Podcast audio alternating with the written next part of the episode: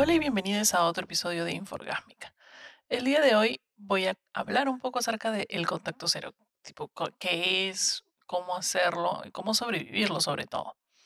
En redes sociales han habido un montón de reels, un montón de consejos de páginas, de citas, de chicas que hacen consejos, hablando de que lo mejor en, al terminar una relación o mm, una relación que no has tenido es eh, lograr el contacto cero.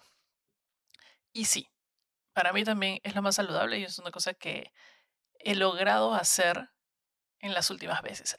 Antes, cuando era más joven, cuando era más ingenua, cuando era más eh, relajada, cuando creía que ser recontra chile en las relaciones, recontra relax, así, eh, era lo mejor, trataba, no, no me importaba el contacto cero.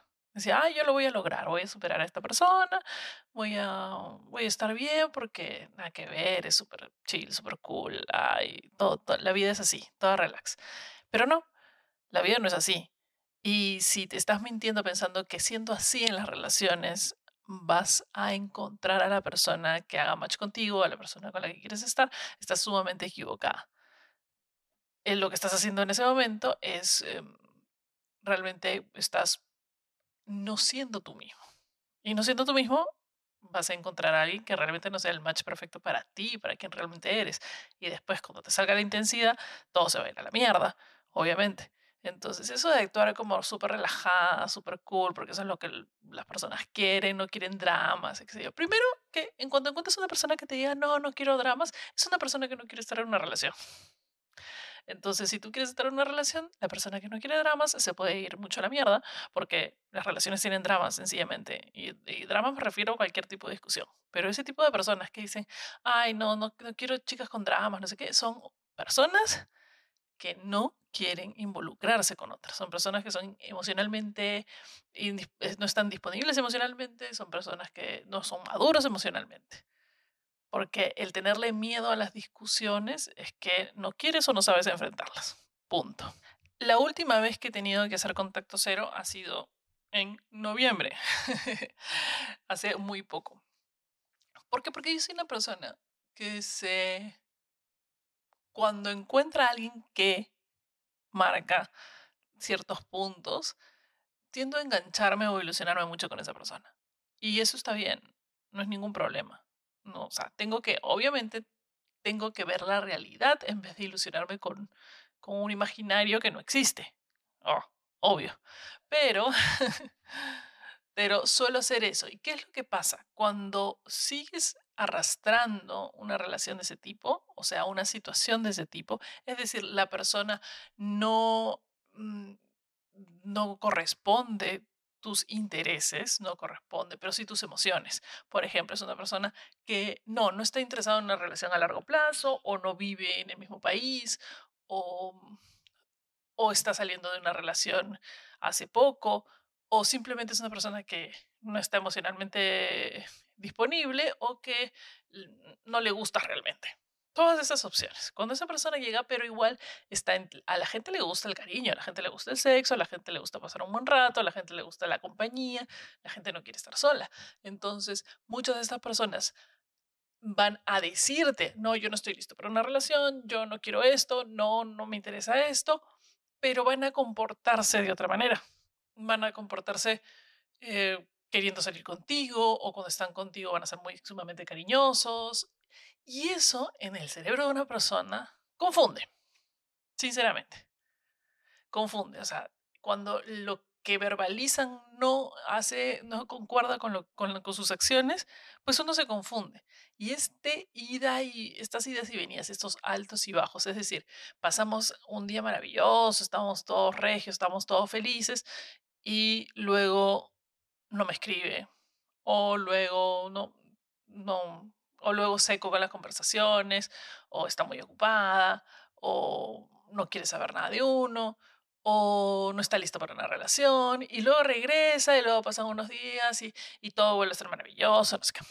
Este vaivén, este vaivén emocional genera en las personas una dependencia emocional, una dependencia al químico que produce el enganche químico que produce la ilusión. Y cuando la persona quita todas estas emociones, cuando la persona te quita esta alegría, esta felicidad, este, este vínculo que estás teniendo súbitamente, es un síndrome de abstinencia.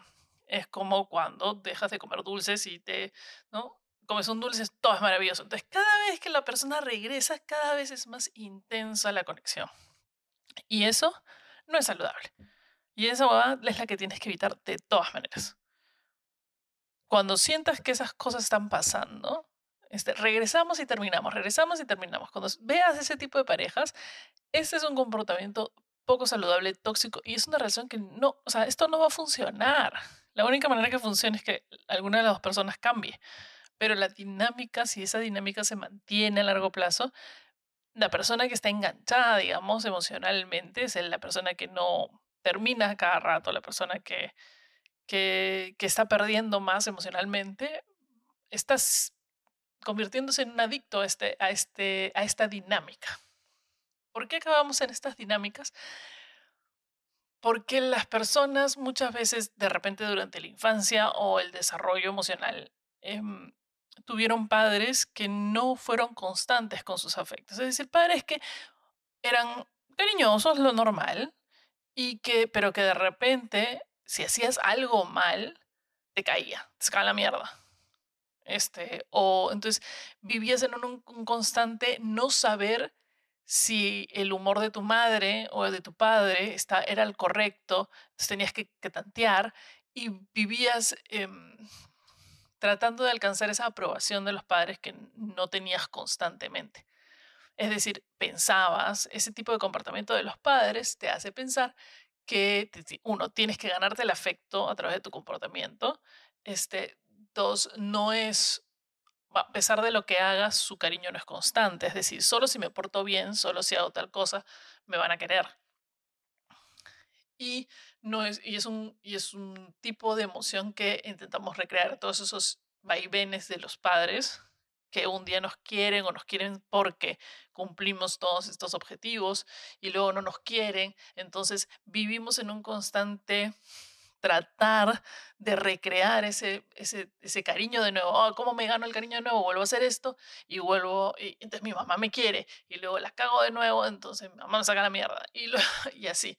Entonces, este patrón de comportamiento aprendido en la infancia son patrones de comportamiento que tendemos a recrear en, en, todo, no solo en las relaciones, ¿sabes? estamos hablando también en el trabajo y en las amistades. Este tipo de amistades, por ejemplo, que mm, son amigos de las circunstancias, es decir, esos amigos te, te aceptan simplemente porque tú les prestas plata, les ofreces este, las fiestas en tu casa, eh, siempre sales con ellos a pesar de que no quieres salir con ellos y, esta persona te busca porque sabe que tú siempre le vas a decir que sí, eh, tratar de agradar a los demás, digamos de alguna manera.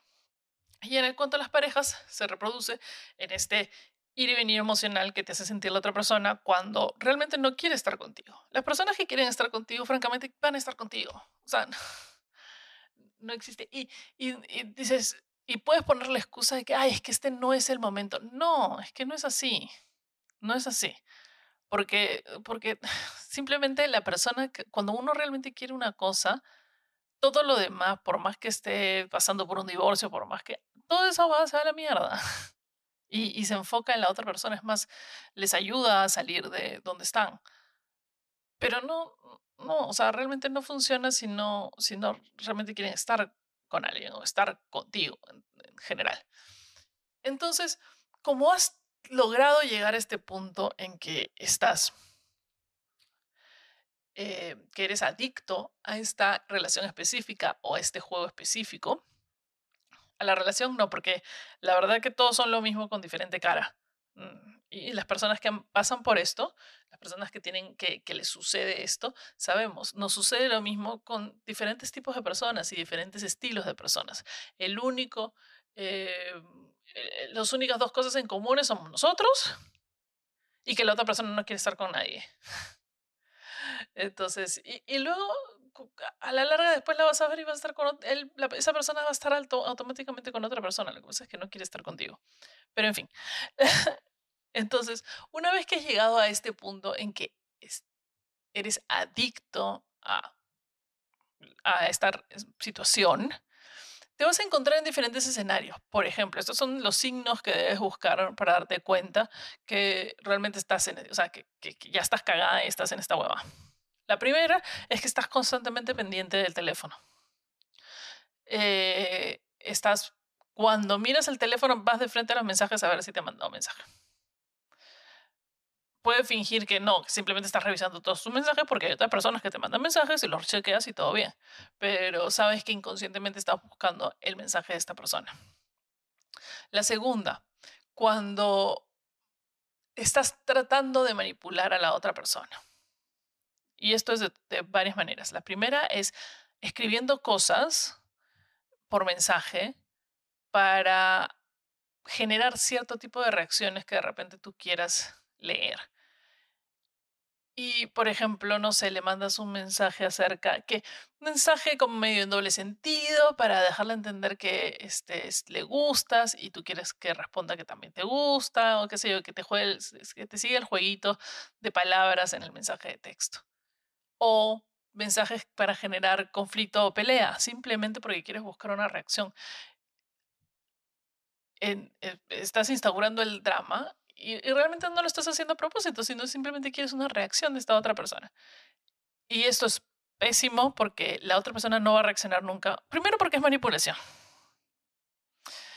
Y, uno tiene que ser consciente de que no puede estar manipulando a las otras personas. Tú no puedes obligar a una persona a quererte obligar a una persona a estar contigo a través de ninguna de las truquitos que puedas ver en Instagram, cómo hacer que alguien se interese en ti. Todas esas cosas son manipulación, no puedes estar haciéndolas. O sea, no, es, no, es, no es saludable ni siquiera que veas ese tipo de consejos en, en, en redes sociales. Pero lo peor de todo es que después de haber intentado manipular a esta persona, muchas veces no va a responder como quieres porque la otra persona tiene su propio cerebro, su propia este, personalidad y no va a estar respondiendo exactamente como tu imaginario necesite o como quieras. Y te vas a sentir peor, te vas a ir más a la mierda. Otro tipo de manipulación, que eso es lo que mucha gente hace, y es poner fotos en Instagram o en redes sociales que sabe que está mirando o historias a propósito para que esta persona las vea, reaccione o ponga like o qué sé yo. Esto es manipulación. Estás tratando de hacer con tu comportamiento que la otra persona se comporte como tú quieres. Y es un comportamiento tóxico. Es una hasta el culo. O sea, no me parece, o sea, por más inocente que sea, por más, ay, no puse mi fotito para no sé qué, tú sabes que en el fondo lo estás haciendo, estás poniendo la puta foto en bikini, qué sé yo, la, la foto en tal sitio, porque sabes o quieres eh, tener una reacción de esta persona. Y eso es manipular. Estás modificando tu comportamiento para que la otra persona caiga en una especie de trampa y reaccione como tú quieras, no dejándole libertad para realmente comunicarse contigo de una manera saludable. Otras cosas que terminamos haciendo es estoquear en redes sociales. Y todas estas tres huevadas las estoy diciendo porque las he hecho yo. O sea, yo... Y, y, y no, o sea, ahorita digo que es un comportamiento tóxico, yo lo sé. No me voy a no voy a negar que no lo he hecho, no voy a, aquí no estoy para aquí no estoy para venderte el cuento de que yo sé más y vivo una vida maravillosa y tú no sabes nada. Aquí este Inforgásmica es un espacio en el que estamos en el mismo nivel y yo a través de las veces que le he cagado o las veces que me, me he dado cuenta, eh, trato de que ustedes también se den cuenta sin que tengan que pasar por la misma mierda que yo he pasado. y que de alguna manera sientan que a todos nos pasa, que no está solo, sola, y que, y que se sale de esa huevada, y que como conversándolo o contándolo, todo va a estar bien. Una vez que lo aceptes, todo está bien. Entonces, y la otra es estoquear en las fucking redes sociales. O sea, además, no solo estoquear, amigo. Lo que he hecho yo es chequear los nuevos, las nuevas amistades de esta persona, ir a, aquellas personas que tienen su Instagram abierto y ver los comentarios y ahí me he enterado de cosas, obviamente. Y, lo peor es que después de empezar, tratar de empezar un contacto cero, hacía lo mismo porque decía, ah, claro, no, no estoy viendo su Instagram, voy a ver el Instagram de la amiga y claro, me tropiezo con sus comentarios, ¿no? O sea, ah, hasta el día de hoy me duele, no lo voy a hacer, no voy a hacer este, no lo voy a negar. No lo voy a negar porque todavía hay heridas que no se han curado a pesar de que el contacto cero lleva más de tres meses. Pero por alguna razón, cada vez que pongo una letra que está simplemente en su arroba de Instagram me aparece de nuevo la puta foto. Entonces, Instagram no quiere que yo haga contacto cero, no me, no, no, no me ayuda, no me está ayudando el amigo de Instagram. Pero pronto llegará el momento en que su, en que su página de Instagram desaparezca de mi, no sé, de, mi, de la memoria del mío, no sé, voy a tener que eh, desinstalar Instagram y volver a instalarlo, algo por el estilo. Entonces, tú estás haciendo esas tres cosas, has hecho esas tres cosas en algún momento, estás mal, estamos mal, amiga, estamos mal, tenemos que empezar de nuevo y tenemos que agarrar y tenemos que hacer contacto cero. Así, así sea lo lo último que hagas en tu vida. Contacto cero es todo.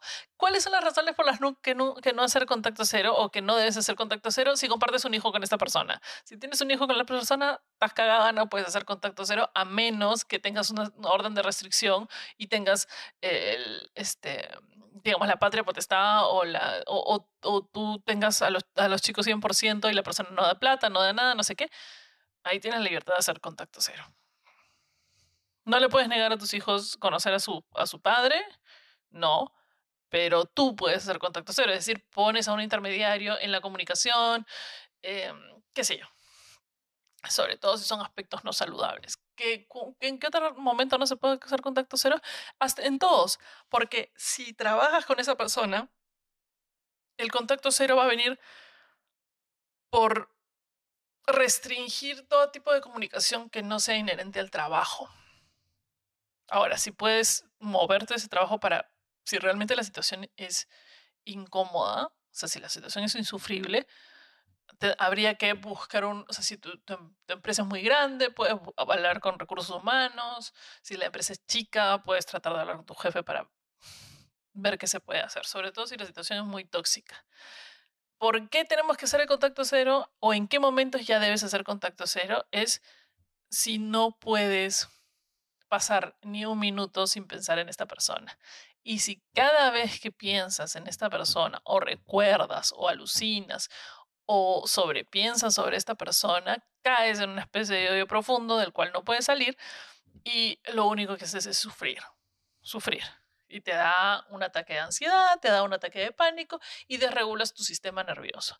Es bastante obvio cuando desregulas tu sistema nervioso porque lo sientes en el cuerpo. Entonces, empiezas a sentir, tener sensaciones y tienes que estar muy consciente de en qué parte de tu cuerpo sientes estas sensaciones y por qué y cómo eh, replicarlas. En mí, por ejemplo, le voy a contar, en mí es en la base del cráneo, en la parte de atrás, como un cosquilleo. Y es una sensación de, es esta sensación de, de flight or, or uh, ¿cómo se llama? Este? En inglés se llama fight or fly, que es pelea o huye, que es cuando está frente a un león y, y tu cerebro hace dos cosas, o huyes o peleas. no te, o es una sensación de vida o muerte, en el cual el cerebro siente que estás en un peligro y activa, bloquea ciertas partes de tu cerebro y activa otras. Es exactamente lo mismo que pasa cuando reaccionas a esta relación. Y lo más gracioso y lo que he aprendido últimamente es que el cerebro no discrimina si es un león, si es un tren o si es tu ex. Para el cerebro todas son iguales.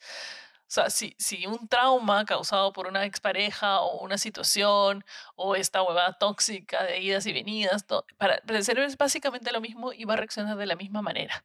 Es decir, o es un pánico paralizante en el cual te haces el muerto, eh, o reaccionas, y es decir, escribes y, tratas de hacer cosas y tratas de buscar estoquear, qué sé yo. ¿Ya? Y el cerebro no, simplemente va a bloquear el raciocinio porque dice, a mí en este momento te vamos a tener que salvar del león que te va a comer y va a bloquear la parte lógica y lo único que va a hacer es, te va a poner en, esta, en este modo de supervivencia básicamente, que no es saludable, porque vas a olvidar que tienes que hacer tu trabajo, vas a, vas a ponerte a llorar, o sea, vas a entrar en un ataque de pánico. Y, no vas a poder racionar exactamente qué es lo que tienes que hacer para estar bien. Entonces, lo importante de eso es que, es que descubras que no es que tú te estés volviendo, es tu cuerpo realmente reaccionando a una situación que cree que es de riesgo. Es por eso que el contacto cero es la única solución. ¿Qué es contacto cero?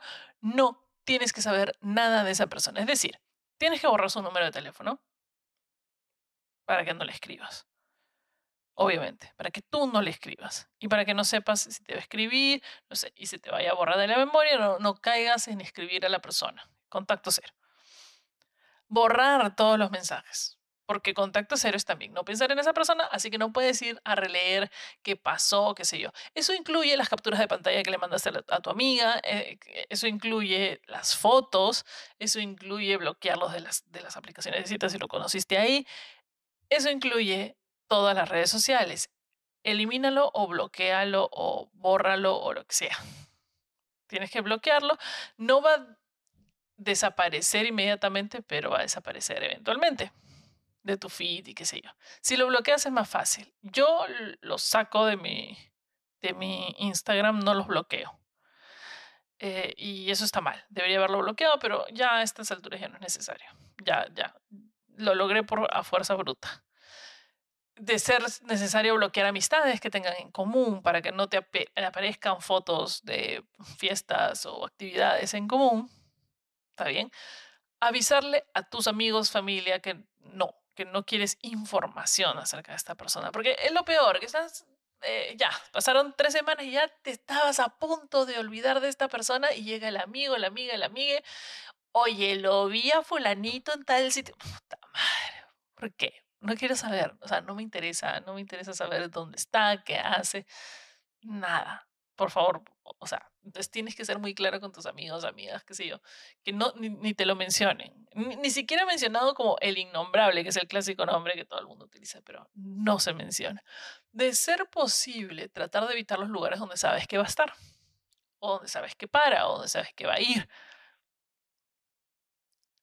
para el contacto cero es muy importante también que te mantengas activo o activa.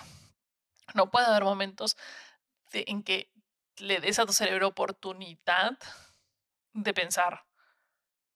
Porque tú dices, ah, no quiero pensar en esa persona, y ya estás pensando en esa persona, listo, ya estás acá. Y de nuevo, y es como que se resetea la situación. Se resetea todo el trabajo que has hecho días anteriores para no estar pensando en esa persona. Entonces, contacto cero no solo implica no hablar con esa persona, no verla a esa persona, sino también eliminarla de tu pensamiento diario, de tus actividades diarias. Entonces, si has tenido una larga relación con esta persona y han hecho cosas en común y han hecho, trata de eliminar de tu rutina diaria cosas que hayan sido compartidas, hechas con esta otra persona. Por ejemplo, si tenían una rutina de hacer, no sé, de caminar a tal sitio, no vuelvas a caminar a ese sitio. Vaya a caminar a otro lado si quieres caminar. No camines, vaya al gimnasio. Si iban al gimnasio, anda a otro gimnasio. Cambia de, servicio de gimnasio. Si, eh, si estaban viendo, puta, a mí me pasó con una serie. Nunca más pude ver vikingos. Jamás. Me quedé en una temporada y dije, ay no. Y ahora cuando me preguntan, siempre digo que era porque Ragnar no volvió a aparecer en la serie. pero nunca terminé de ver la serie Vikingos. Eh, me cagó, además ni siquiera solo vi un episodio con esta persona de la serie Vikingos. me cagó la serie horrible. Eh, pero nunca más la vi, lo siento. Sorry por las series que he querido ver, de repente las veré más tarde, no sé, no importa. Em, ¿Qué más? Eh, todas las actividades que, puedas, que hayas realizado estás con esta persona. ¿Qué cosas puedes hacer para evitar el sobrepensar? Y esto funciona para todo, no solo funciona para esta situación, sino también funciona para eh, pensamientos destructivos, este, todo esta eh, pensamientos catastróficos, ahí se me acuerdo el nombre, pensamientos catastróficos de que, ay, no voy a conseguir nada en la vida, todo, ese tipo de pensamientos que te mandan a la mierda de vez en cuando, es hacer algo, y, y yo, yo, lo puse en un reel y suena a broma, suena a cojudez, pero em, poner el cuerpo en movimiento es una actividad bastante importante para que el cerebro no piense, no esté pensando en ciertas cosas. Y es entrenar a tu cerebro, o sea, es de alguna manera engañar a tu mente para que no piensen ciertas cosas. Y es en cuanto sabes que te estás yendo a la mierda porque vas a pensar en algo, te paras de tu cama y te largas a hacer algo. Te largas a caminar, limpiar tu cuarto, pones música y te largas. O sea, en cuanto sientas que ya viene el pensamiento, cuando sientas que te va a venir esa mierda, para y haz 50 abdominales, no importa. salta 10, 100 veces, no importa, pero pon el cuerpo en movimiento. De, esa manera reactivas ciertas conexiones y ciertas cosas en tu cuerpo que de alguna manera, no lo puedo, o sea, no, te lo puedo decir en manera científica ahorita porque no tengo los datos exactamente, pero de alguna manera haces que tu mente se distraiga de esa situación, se, realmente se ponga en foco con tu cuerpo, con con dolor, con, no sé, con cansancio que estés sintiendo, qué sé yo, y te regrese a la realidad, te regrese a lo real. al, al, al, piso, al, aire, no sé, al, calor que estés sintiendo en ese momento, qué sé yo. Actividades, cosas, hacer cosas. Eso también es bueno para el contacto cero, buscar una actividad nueva. ¿Te interesa hacer collage, crochet, sobre todo si es una actividad que va a implicar conocer a nuevas personas, es decir, vas a este vas a una academia o aprender algo nuevo y tienes la posibilidad económica o es un curso gratis o qué sé yo, pero te obliga a moverte a un espacio diferente, a conocer cosas diferentes y a que tu mente esté enfocada en una, una cosa diferente en ese momento para que no esté pensando en todas las otras jugadas, en especial en ese huevo. Así que espero que mis consejos hayan sido de contacto cero, hayan sido em, positivos y buenos. Yo sé que es difícil dar el primer paso, porque siempre estamos en el negativo, siempre estamos en no, no lo voy a lograr, no lo voy a conseguir, no lo voy a hacer, y eso no funciona, a mí no me funciona, a mí no me pasa eso, qué sé yo, pero solo depende de ti levantarte de esa cama y salir a correr, solo depende de ti levantarte de esa cama e ir a terapia, solo depende de ti levantarte de esa cama e ir así, al doctor o a donde tengas que ir. Solo depende de ti. Así que, y, y ese pensamiento negativo también solo depende de ti. Muchas gracias por haberse quedado escuchando hasta el final y nos escuchamos en otro episodio de Inforgásmica. Chau.